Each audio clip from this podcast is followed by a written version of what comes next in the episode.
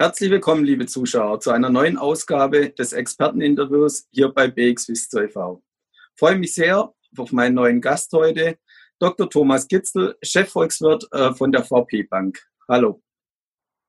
Hallo, David. Ich freue mich sehr, dass du dir die Zeit genommen hast. Ja, steigen wir gleich ein. Die Amerikaner und die, die europäischen Märkte sind äh, nach der Krise oder in der Krise jetzt schon stark gestiegen wieder. Heißt das, so schlimm ist es gar nicht? Wo stehen wir denn derzeit?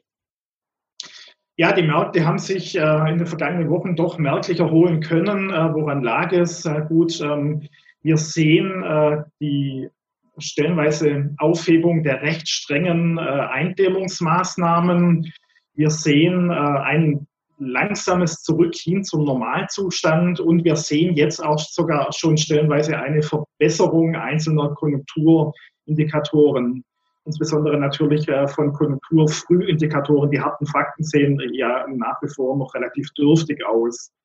All das hat nun äh, doch zu einem deutlichen Auftrieb an den äh, Börsen gesorgt. Ähm, was wir aber auch sagen können, ist, ähm, das sehen wir jetzt gerade auch mit Hinblick auf diese Woche, naja, so richtig ist die Kuh noch nicht vom Eis. Ähm, wir sehen in den USA, dort äh, gibt es möglicherweise eine zweite Welle. Ähm, die äh, Infektionen, die Neuinfektionen in einzelnen Staaten sind äh, wieder oder weiterhin stark im Steigen, insbesondere auch in Texas oder in Arizona.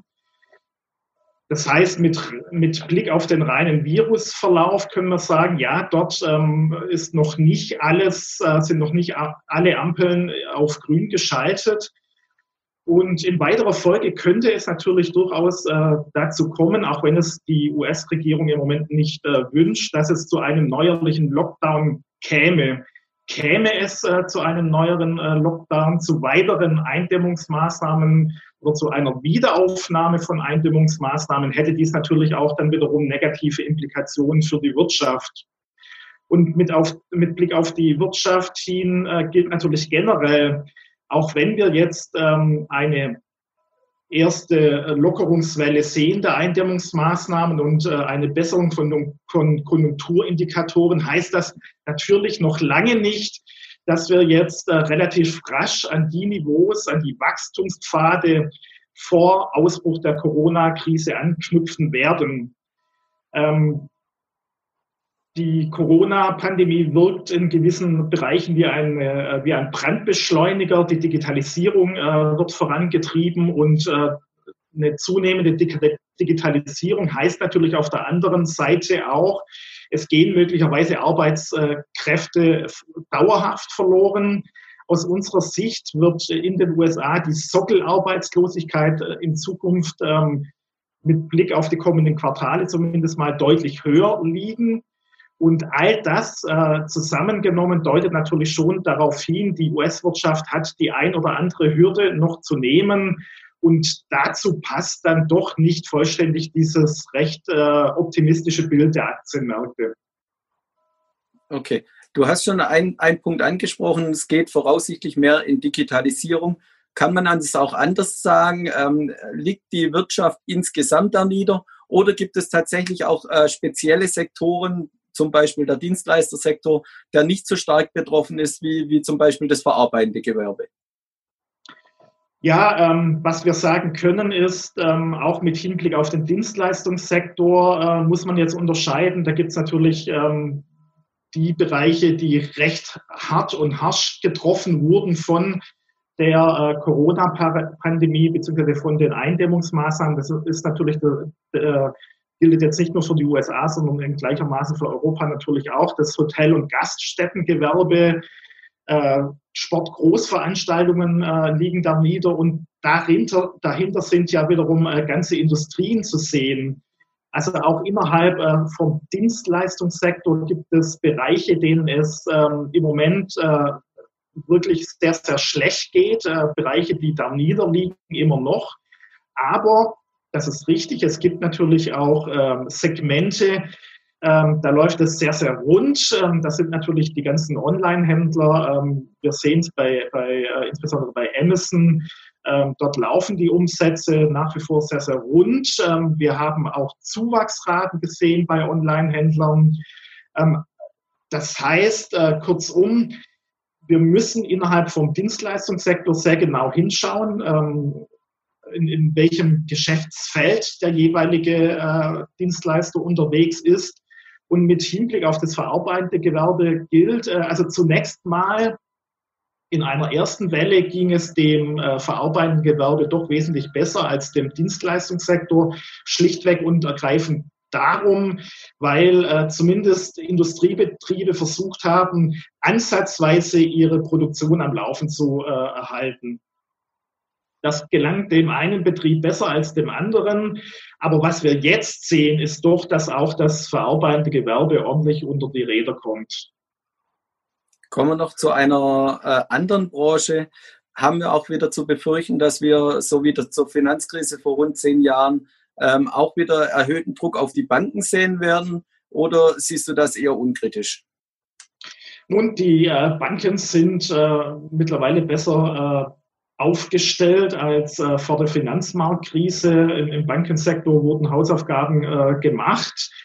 Ähm, das heißt, mit rein äh, mit Blick auf die fundamentale Situation ist die äh, Bankensituation eine andere, äh, die Ausgangssituation eine andere, wie sie jetzt 2008 oder 2009 war. Aber klar ist auch, sollte es zu einer noch zu einer größeren Insolvenzwelle kommen, sei es nun in den USA oder sei es jetzt auch in Europa, dann würde das natürlich auch entsprechend negative Implikationen für den Bankensektor haben viel geholfen haben sicher hier auch ähm, die Programme von den Staaten, äh, Europa oder Amerika und auch von den Nationalbanken. Äh, riesige Konjunkturprogramme wurden aufgelegt. Wie siehst, da, wie siehst du da den weiteren Weg?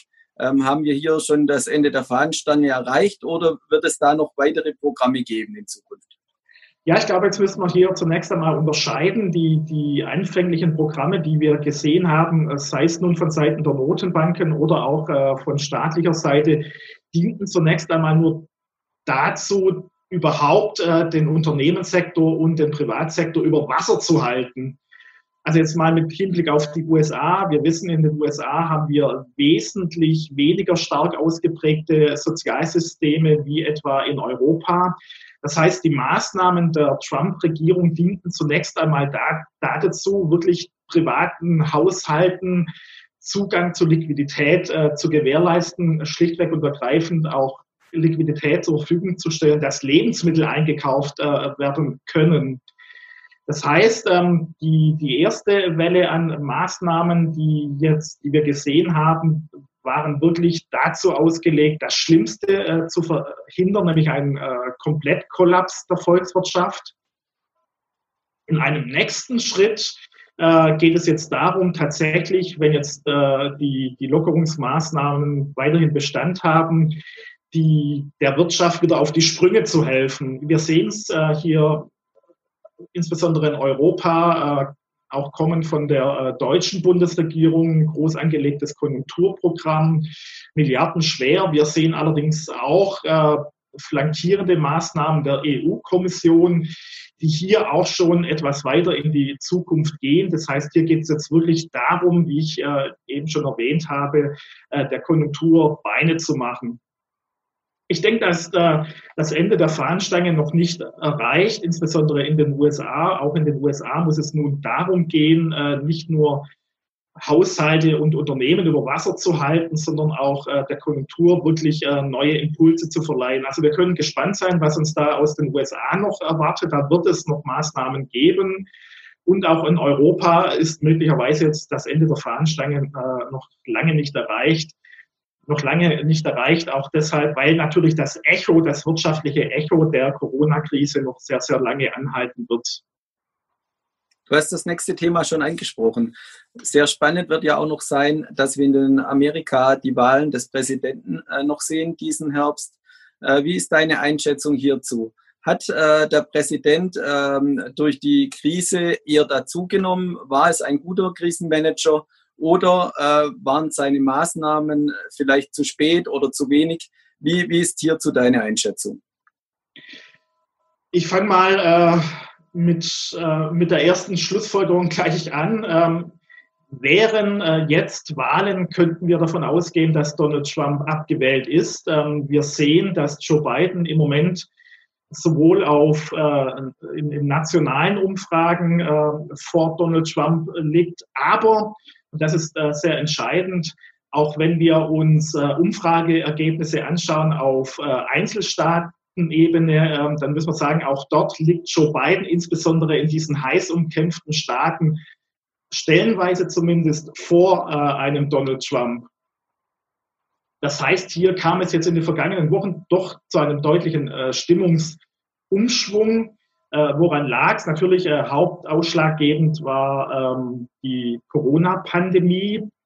Ähm, wir sehen es, die US-Arbeitslosigkeit äh, schoss in die Höhe und eine hohe US-Arbeitslosigkeit bekam dem amtierenden äh, Präsidenten im Weißen Haus auch historisch betrachtet noch nie gut. Und dann sehen wir natürlich jetzt ähm, äh, aufgrund des Todes von George Floyd, ähm, George Floyd, diese Massenproteste in den USA.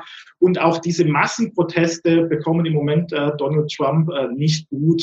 Das heißt, Stand heute wäre wohl äh, Donald Trump abgewählt. Aber wir müssen jetzt natürlich auch sagen, bis zu den Wahlen, äh, bis zum November, ist es auch noch äh, einige Zeit hin. Das heißt, da kann sich das Stimmungsbild äh, noch drehen. Jetzt müssen wir uns fragen, wie, wie wird wohl die Situation im November ausschauen? Ähm, ich würde mal sagen, es wird äh, vermutlich für Donald Trump sehr, sehr schwierig werden, tatsächlich eine zweite Amtszeit äh, absolvieren zu können.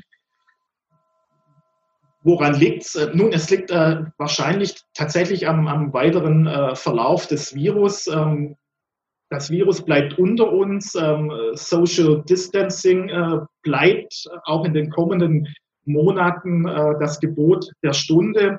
Und äh, Social Distancing hat nun mal negative Folgen, nicht nur für die US-Wirtschaft, sondern eben auch für die globale Wirtschaft. Das heißt, die US-Wirtschaft wird angeschlagen bleiben. Die Sockelarbeitslosigkeit in den USA wird in den äh, kommenden Monaten eine deutliche höhere sein als vor der Krise. Und all das zusammengefasst äh, spricht nun nicht unbedingt dafür, dass Donald Trump äh, mit einem glorreichen äh, Sieg eine äh, zweite Amtszeit antreten kann. Klingt spannend. Kommen wir zu unserer letzten Frage. Du hast es schon äh, in die Richtung gerade formuliert. Ähm, es geistert ja immer, immer die, die drei Buchstaben gerade rum ähm, erholen wir uns wieder schnell äh, in, in der Krise und in der Wirtschaft. Also wird es eine V-Formation, eine L oder auch eine U-Formation. Wie, wie, ist hier der Stand heute? Äh, von was gehst du äh, aus? Wie sich die Wirtschaft äh, in Amerika oder auch in Europa äh, in den nächsten Monaten oder auch im nächsten Jahr äh, weiter erholen wird? Wir rechnen mit einem U, mit einem U-förmigen äh, Verlauf der Konjunktur. Ähm, ich glaube, ein, ein V ist äh, Stand heute nahezu äh, auszuschließen. Ähm, das Echo der Corona-Krise, das wirtschaftliche äh, Echo der Corona-Krise äh, wird äh, noch lange nachhallen. Ähm, die Arbeitslosigkeit wird eine höhere sein. Wir sehen ja auch schon in den USA Insolvenzen. Das heißt, ähm, auch nicht alle Unternehmen können den Aufschwung ähm, stützen in den USA. Die, die Wachstumsraten werden sich erholen, ja. Wir werden auf einzelnen Daten sogar Rekorde sehen auf der positiven Seite, die, äh, die wir zuvor noch nie gesehen haben. Naja, woran liegt es? Es liegt einfach daran, weil im Moment die wirtschaftliche Basis so eine kleine ist, äh, auch nur eine kleine Verbesserung äh, führt zu entsprechend deutlichen prozentualen Zuwächsen. Das heißt nun aber nicht, und ich glaube, das ist genau das Entscheidende, dass wir jetzt sofort wieder an den ursprünglichen äh, Wachstumspfad anknüpfen äh, können. Wir werden uns sukzessiv erholen, nicht deutlich und all das zusammengenommen spricht für einen U-förmigen Verlauf. Ähm, ein L ist im Moment ähm, ebenfalls eher unwahrscheinlich. Wir sehen äh, ja, dass ähm, die, die Wirtschaft wieder in Fahrt kommt. Das spricht zumindest für eine moder äh, moderate Erholung der Wachstumsraten in den kommenden Quartalen. Vielen Dank, äh, Thomas Gitzel, Chefvolkswirt von der VP Bank, für das interessante Interview. Danke, David. Liebe Zuschauer, Schauen Sie auch das nächste Mal wieder bei uns vorbei, wenn der nächste Experte spricht, hier bei BXWIST TV.